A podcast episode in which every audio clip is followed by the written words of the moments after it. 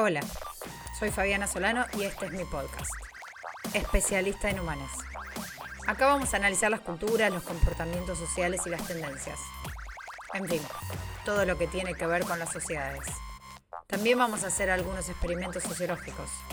Habrá muchas preguntas. Respuestas es complicado, se las debo. No se relajen mucho que vengo acá para incomodarlos. ¿Se animan? ¿Se animan? Bienvenidos.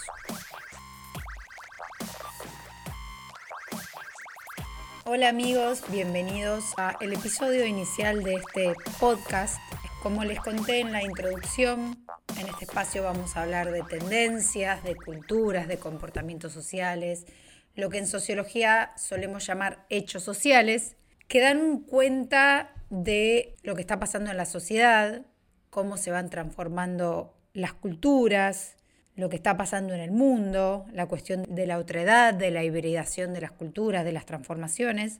Y como este es el capítulo inicial y yo planteo que voy a hablar de tendencias, quería leerles una definición que abarca lo que quiero que pensemos en este espacio. Es una definición de tendencias del libro La cultura argentina hoy, tendencias de Luis Alberto Quevedo. Y la definición es la siguiente.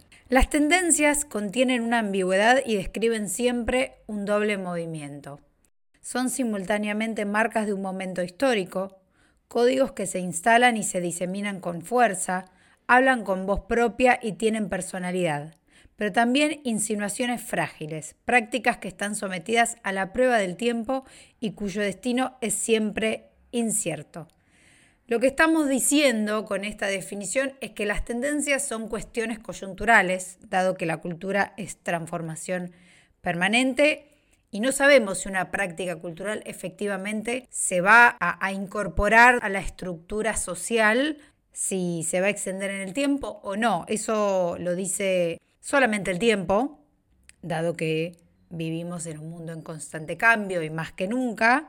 Pero absolutamente todo deja huella y eso es lo que vamos a analizar en este podcast con una mirada sociológica, pero también con conceptos simples para que podamos charlar y todos puedan entender de los temas que tratamos. Y para este episodio 1, este episodio de apertura y de introducción, elegí un tema que asumo la mayoría va a entender y a, la, y a la mayoría le va a interesar, que es el tema de las redes sociales y los usos problemáticos por justamente los efectos de naturalización de los dispositivos en la presencia de nuestra vida. Uno ahora está acostumbrado a llevar el teléfono hasta al baño, se junta a comer con amigos y lleva el teléfono lo tiene incluso en la mesita de luz como despertador y ante cualquier momento de insomnio lo agarra como entretenimiento. Bueno, este tipo de figuras que hasta hace 10, 15 años no conocíamos se han incorporado a nuestra vida diaria, a nuestro comportamiento, las hemos naturalizado y en muchos casos han traído muchísimos problemas y esto es un poco lo que vamos a tratar. También teniendo en cuenta que en el contexto que vivimos hoy en día, por el aislamiento debido a, la pandemia del coronavirus y la imposibilidad de salir al mundo exterior, nuestros entornos básicamente se han reducido a la interacción a través de Internet y las redes sociales. A esto se suma la necesidad constante de estar informados y la obligación que han tenido los programas gubernamentales de transformarse a formatos digitales y virtuales, por lo cual la única opción que tenemos para seguir un poco lo que está pasando es a través de Internet. Según estadísticas, en el mundo desde el inicio del confinamiento, el uso de Internet ha aumentado un 40% y el uso del WhatsApp cerca de 700%. Esto habla de que la virtualidad hoy representa la forma más práctica de vincularnos, es la forma más fácil para las grandes compañías creadoras de aplicaciones y plataformas digitales es un triunfo asegurado. O sea, esta, esta pelea la tienen ganadísima porque primero no pueden competir, competir con otra cosa. Nuestra atención está dirigida hacia, hacia lo virtual y de esta manera pueden acumular un montón de datos que luego van a utilizar para generar otras plataformas, otros contenidos y también para venderlos a compañías que se ocupan de modelizar comportamientos y después nos venden cosas como Mercado Libre, y acá es cuando tenemos que acercarnos en principio al concepto del Big Data, que parece como muy lejano, como un concepto complejo. Los datos son una ciencia, es decir, el uso de los datos es una ciencia, pero ha invadido nuestras vidas y es importante tenerlo en cuenta. Nada de lo que hacemos está exento de ocupar un espacio en el Big Data. ¿Qué es el Big Data? Vamos a pasar entonces a analizarlo. Voy a utilizar un concepto del libro de Walter Sosa Escudero, que se llama justamente Big Data. Él lo que dice es que en general conocemos al Big Data como los datos masivos, ¿no? Como los datos que están ahí circulando en la web, nos lo imaginamos como en la película Matrix. Pero en realidad se trata de el volumen y tipo de datos provenientes de la interacción que tenemos todos con los dispositivos que están eh, interconectados todo el tiempo, no solamente los teléfonos celulares, sino las tarjetas de crédito, los cajeros automáticos, el GPS si lo usamos en el auto, en fin. Son todos esos datos, esa información que está conectada, eso generan una bola de información anárquica, espontánea y amorfa, que es el Big Data, que uno medio que pierde el control ¿no? de su información. Vos agarrás el teléfono, abrís internet, estás en, no sé, en un bar en el medio de Palermo, se prende la ubicación y esa información ya se independiza y pasa a formar parte de esta masa de información. Para que entendamos un poco cómo ha crecido y cómo es que se alimenta, en los últimos años se creó más información que en toda la historia de la humanidad. Por otro lado, cada segundo que pasa se crean 1,7 megabytes de información nueva.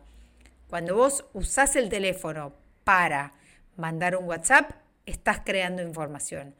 Cuando vos escuchás música en Spotify, también estás creando información. Si vos compartís un video de YouTube, también estás creando información. Cada clic, cada movimiento, cada búsqueda que hacemos, cada compra virtual, se traduce en información certera que pasa a formar parte del Big Data y esa información después es utilizada por las mismas empresas que modelizan, comportamientos o se ocupan de generar, por ejemplo, tipos, tipos ideales de, de, comportamientos para conocer mejor a la audiencia o a los usuarios, pero también esa, esa información después se vende y sirve para segmentar las publicidades. ¿Viste cuando, por ejemplo, le mandás un mensaje a alguien y decís, che, ¿te acordás ese colchón que te compraste el año pasado y estaba buenísimo?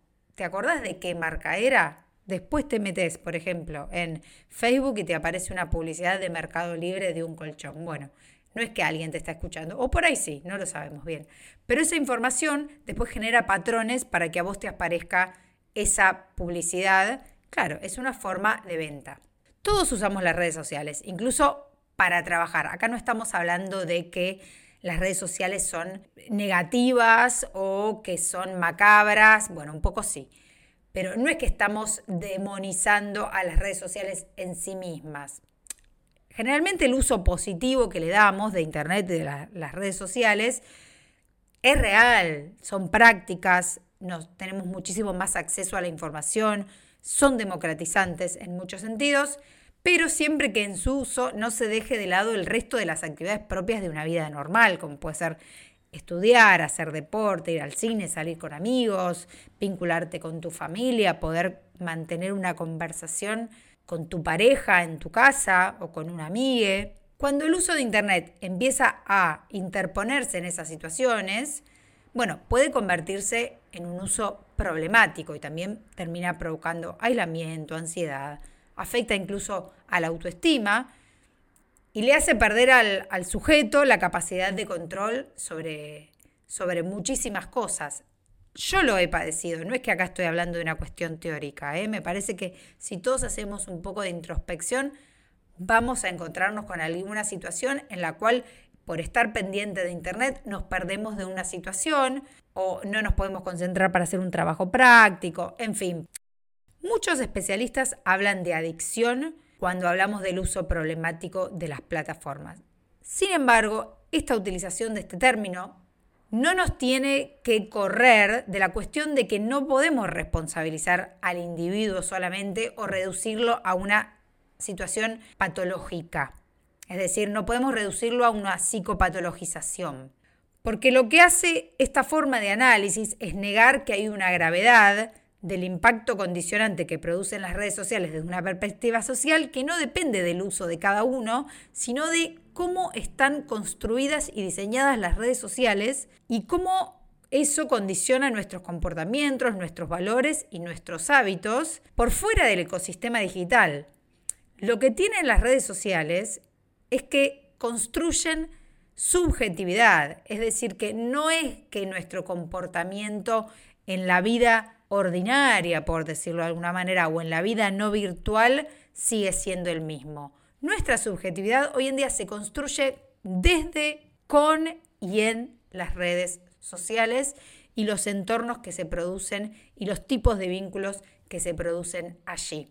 ¿Por qué digo que condicionan nuestras formas de ser, nuestras formas de vincularnos? ¿Por qué digo que conforman incluso y producen nuestras emociones y nos condicionan por el resto de la vida. Como explica Mariana Moyano, la periodista, la que conocemos, la gran periodista Mariana Moyano, en sus columnas que hace en el programa Siempre Soy, que conduce Daniel Tonietti, ella siempre habla de las redes sociales y las plataformas, ella le dice la droguita, porque el uso de las plataformas estimula la liberación de dopamina es una sustancia que liberamos los humanos y que genera pequeños destellos de placer o de satisfacción cada vez que se producen interacciones virtuales. Cuando te dan un like, cuando te mandan un mensaje, cuando te llega un WhatsApp, te da como una sensación de espontánea de satisfacción. Claro, eso después estamos tan acostumbrados a esa satisfacción instantánea que después la queremos todo el tiempo. Es el mismo circuito neurológico que ocurre con el consumo, por ejemplo, de alcohol, de drogas o, incluso con, con el consumo problemático de cualquier persona que consume todo el tiempo. Quienes nacimos o quienes crecimos ya con las redes sociales y nos socializamos durante la adolescencia con las redes sociales y con las plataformas, generamos vínculos también instantáneos. Pensemos que nuestras familias no estaban acostumbradas a esto. Las historias de amor, por ejemplo, de nuestros padres o de nuestros abuelos, requerían muchísimo más tiempo, más paciencia, más esfuerzo. Ahora con un clic podés conocer una persona, salir, generar en, en dos o tres días un chat la conquistás, ping, pum, pan, ya está, adentro. Esto lo que hace justamente es condicionar distintas formas de comportamiento y ahora estamos acostumbrados a que las cosas pasen de forma instantánea, de un momento para el otro, de forma compulsiva, sin pensar, sin pensar demasiado. Por ejemplo, otra forma de condicionar los comportamientos. A diferencia de otros consumos culturales o otros contenidos culturales, las redes sociales no tienen límites. Por ejemplo, eh, cuando uno va al teatro, sabe que la obra empieza a una determinada hora, termina a una hora y te vas. Chao. Compras una revista, la lees una, dos, tres, cuatro veces. Bueno, tiene, digamos, un uso finito. Un libro, lo empezás, lo terminas, lo guardas, pero sabes que ahí termina. Claro, ahora las narrativas de las redes sociales se han transformado en puntos de fuga. Los links nos proponen nuevos links, nuevos lugares.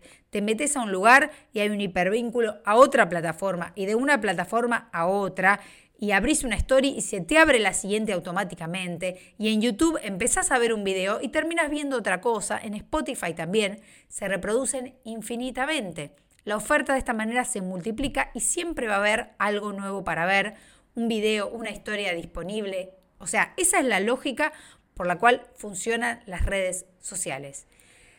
¿Y qué es lo que supone esto? Que las personas que alimentan esa lógica somos nosotros, los usuarios, los que creamos el contenido. O sea, la lógica de las redes sociales implica que somos las personas el recurso de alimentación central de esas plataformas, en dos dimensiones. Primero, porque somos nosotros quienes producimos los contenidos consumibles por los demás. Nosotros subimos los videos a YouTube, las historias en Instagram, los posteos en Twitter, etc.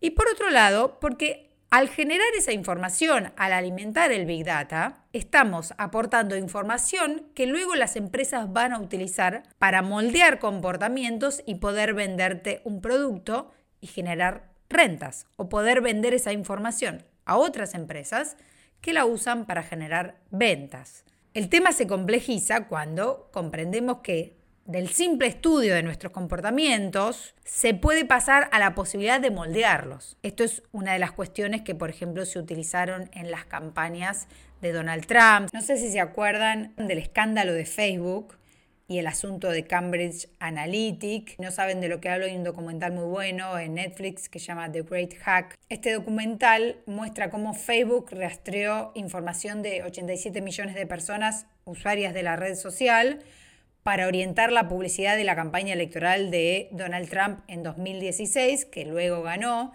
Bueno, esto tiene que ver con la posibilidad de moldear comportamientos y generar efectos en la vida más allá de las redes sociales, que es lo más problemático.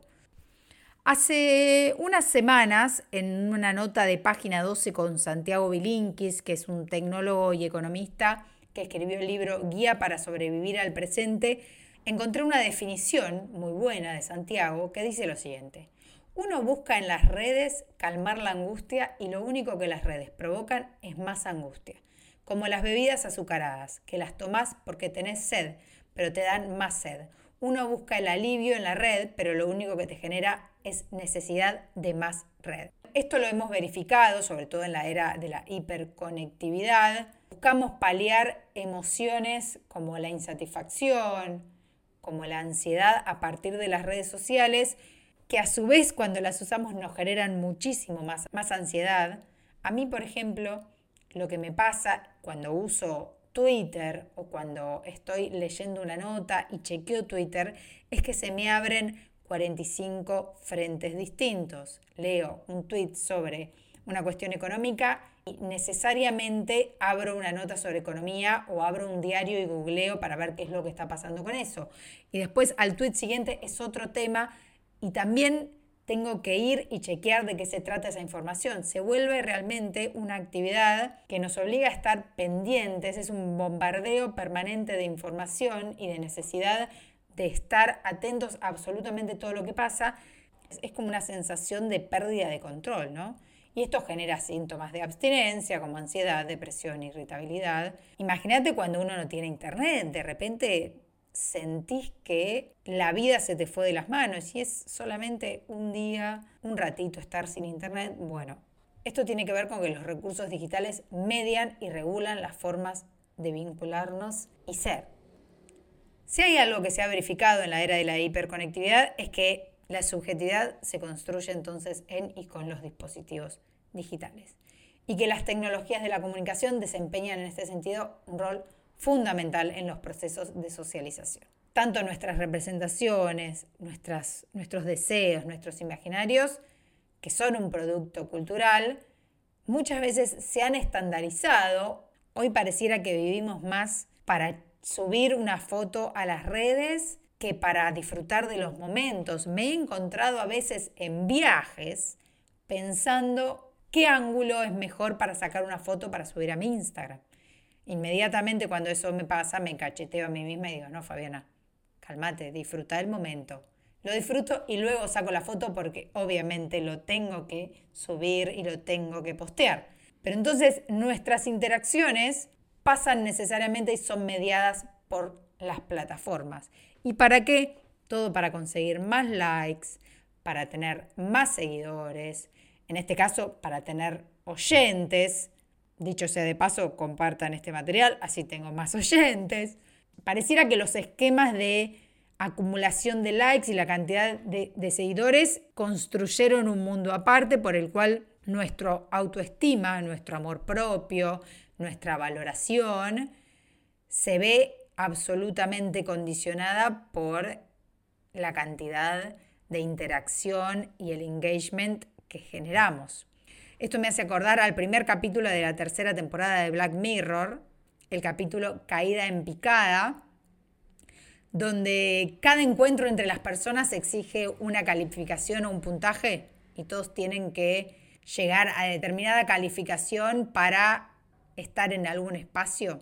Entonces el me gusta de las redes sociales se, traslada al, al mundo exterior, a la vida real, y eso es lo que te abre puertas a distintos lugares. Entonces construye la imagen sobre los demás. No hay libertad por fuera de la acumulación de me gustas y el valor propio de esa manera se transforma necesariamente en una construcción colectiva que no depende de nosotros, porque subir algo a la red, pero eso no necesariamente refleja lo que verdaderamente uno es.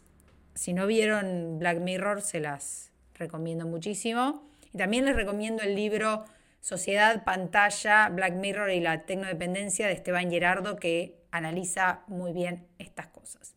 Para cerrar, quería hablar de distintos comportamientos problemáticos que se pueden identificar en las redes sociales, que también nos sirven a nosotros como forma de medir o forma de evaluar si realmente tenemos noción de cómo nos está afectando en la vida.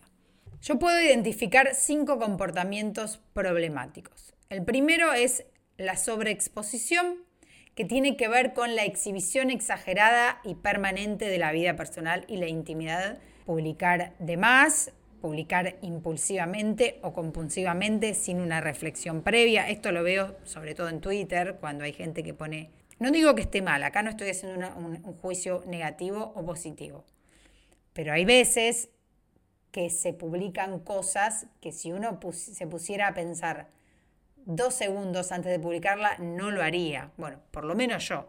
Y después eso trae consecuencias de sobreexposición personal.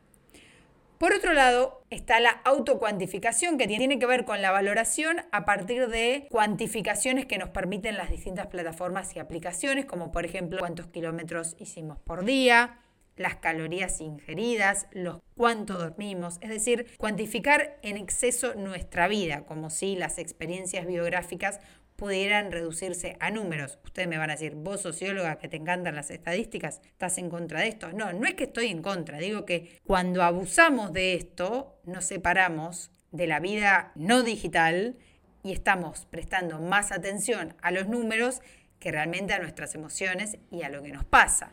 Por otro lado, la sobreidentificación, que supone una adhesión desmedida a los entornos digitales y a las figuras de los Instagramers, los influencers o los YouTubers, y preocuparnos demasiado por generar una imagen digital publicitaria o deseable a partir de la cantidad de me gustas que conseguimos en el entorno, la cantidad de seguidores, que es como que nos dieran reputación, ¿no? Hoy en día incluso pasa que en muchos lugares de trabajo, por ejemplo, no te, no te pagan con efectivo, no te pagan con dinero, pero sí te etiquetan para que vos consigas más me gusta. Como si fuera la nueva moneda de pago por otro lado, también dar demasiada entidad a las opiniones de los, de los influencers o youtubers en las redes sociales o de las marcas, sin tener en cuenta que siempre va a haber intereses por detrás. No estoy diciendo que sean necesariamente malos o que no sean intereses similares a los que uno tiene, pero sí uno da por válidos opiniones que, por supuesto, están identificadas con, con personas, con marcas, etcétera. También la cuestión de las noticias falsas y de la información falsa que no llega a contrastarse y uno a veces participa a menudo de la difusión de, noticias falsas y fake news, también porque hoy existen un montón de formas de generar información y es muy difícil llegar a chequearlas a tiempo. Uno termina compartiendo información que no sabe si es verdad, que no sabe cuáles son las fuentes, etc. Por otro lado están los usos evasivos, es decir, estar demasiado preocupado por la imagen que se proyecta en las redes, emplear excesivo tiempo en entretenimiento online y dejar de lado las obligaciones como ir a clase, estudiar, trabajar, estar con la familia. Esto también puede provocar como cierto comportamiento compulsivo, con los juegos y las apuestas online, con las formas de escapismo particularmente peligrosas si te predispone al, desarrollo de algunas ludopatías. Y por otro lado, el efecto que provoca el comportamiento evasivo, que es el alejamiento de la familia, el entorno cercano y los amigos. Y por último, la cuestión del aislamiento, que no tiene que ver solamente con aislarse de, de la familia, sino con tener dificultades para pasar de la comunicación digital a la comunicación cara a cara o la comunicación presencial, la comunicación vintage. Y a partir de eso, perderse oportunidades sociales por no estar en las redes sociales. Lo mismo cuando vamos a comer, Parece muy grave todo esto que digo, ¿no? Parece muy problemático. Sin embargo, si yo no les digo esto, que no se trata de una cuestión individual y tampoco es la intención de este podcast individualizar los comportamientos, sino que se trata de una problemática social ligada al momento histórico, a la forma en que fueron diseñadas estas redes sociales y también a la falta de legislación y a la falta de una estructura de contención en lo social para estas prácticas, sobre todo teniendo en cuenta las nuevas generaciones. Hoy el problema empieza en casa. El tema es que hay que empezar a comprender los riesgos que tiene Internet y en todo caso, cuando los chicos sean más grandes, también explicárselos a los chicos, que es lo más importante. La recomendación de la Asociación Argentina de Pediatría, por ejemplo, es que hasta los dos años los chicos no usen ningún tipo de dispositivo. Claro, la realidad es que esto no sucede. El desafío ante este panorama es educativo, en principio, pero también es político. ¿Por qué político? Porque existe una obligación de reducir la brecha digital existente en nuestro país y en el mundo, que no se soluciona solamente con la entrega de dispositivos en el marco de un proceso de democratización, pero también con el planeamiento de una sociedad más igualitaria a través de prácticas de concientización digital, acompañamiento de los adultos, de la docencia. No alcanza con enseñarle a los docentes a usar Zoom o usar tres o cuatro aplicaciones, sino que tienen que conocer también cuáles son los límites de las prácticas y que exista un proceso de mediación activa con perspectiva crítica sobre el uso abusivo de las plataformas y cuál es el impacto sociocultural que tienen. Yo lo que les propongo es que traten de reconocer y de identificar algunos de estos comportamientos en el uso que ustedes hacen de las redes sociales. Pero no, de nuevo, no para individualizarlo, no para señalarlo como una cuestión individual, sino para pensar en relación a lo que analizamos, en relación a la lógica de comportamiento de las redes sociales, qué podemos hacer para limitar el uso, para pensar otros tipos de consumo y para también proponer otro tipo de actividades que no se reduzcan a lo virtual. Muchas gracias por escucharme. Si les gustó el contenido y la pasaron bien, pueden compartirlo. Además, los invito a seguirme en mis redes sociales. Soy Faba Solano en Instagram y X Fabiana Solano X en Twitter. Y ahora sí, nos encontramos en el próximo episodio de Especialista en Humanes. Chao.